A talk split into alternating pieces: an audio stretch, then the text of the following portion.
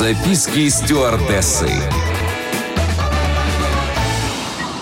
Всем привет! Это рубрика «Записки стюардессы». Я, Леся Орлин, развею мифы о полетах, поделюсь фактами и секретами самой романтичной профессии, которой я отдала 4 года своей жизни. Записки стюардессы.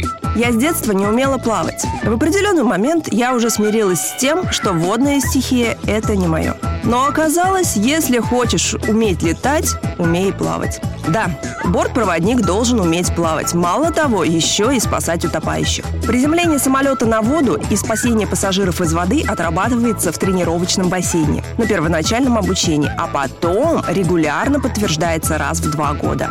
Всех нас, бортпроводников, загоняют в бассейн в тех самых желтых жилетах, что лежат под каждым креслом пассажира.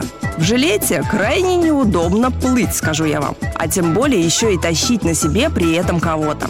Забраться на плот или затащить туда человека – это вообще акробатический номер. Первоначально я скорее намучила себе зачет по спасанию утопающих, чем сдала.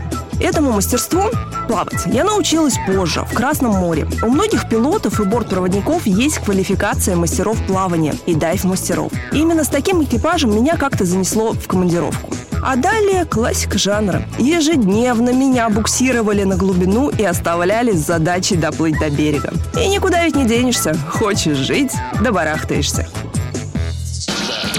Записки стюардессы. На этот раз у меня все. Еще больше воздушных историй в следующем выпуске рубрики «Записки стюардессы». С вами была Леся Орлин. Всем приятных полетов.